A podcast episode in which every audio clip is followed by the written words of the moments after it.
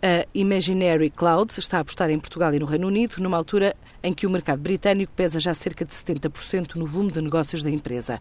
Esta é uma startup que junta designers e engenheiros de sistemas informáticos e está a lançar um livro sobre o que desenvolve na concepção de projetos digitais, através de um método e um processo que diz garantir a conclusão de um produto mínimo viável em tempo recorde.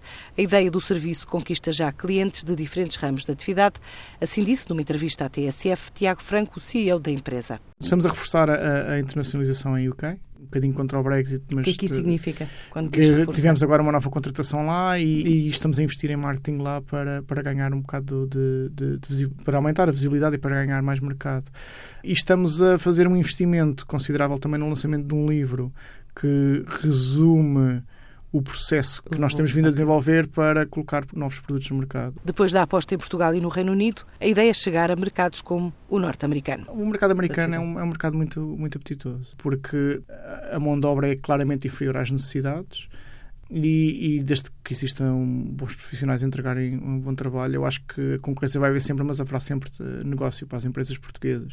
Uh, e eu acho que mesmo a nível da conjuntura das empresas portuguesas em termos de internacionalização, os resultados são sempre muito positivos, porque nós adaptamos muito bem às, às, às adversidades dos outros mercados e, e acabamos por ter, na maior parte dos casos, um, sucessos interessantes. Por isso, acho, acho que não, não é pela concorrência que nós devemos ter medo. A Imaginary Cloud registra um volume de negócios perto de um milhão de euros. É uma startup portuguesa que já disse ir marcar presença na próxima Web Summit.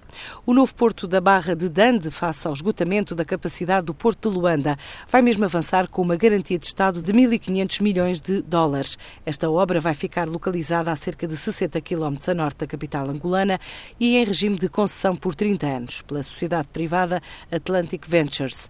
Parecem peças de Lego, mas são 57 blocos de encaixe que começam a ser instalados na Baía de Maputo para erguer o tabuleiro central da maior ponte suspensa de África, ainda sem nome. Este projeto pretende ligar a capital ao sul do país, conta ainda com cerca de 200 km de acessos, incluindo outras cinco pontes mais pequenas, entre Maputo e a Ponta do Ouro. Tem um orçamento de 785 milhões de dólares.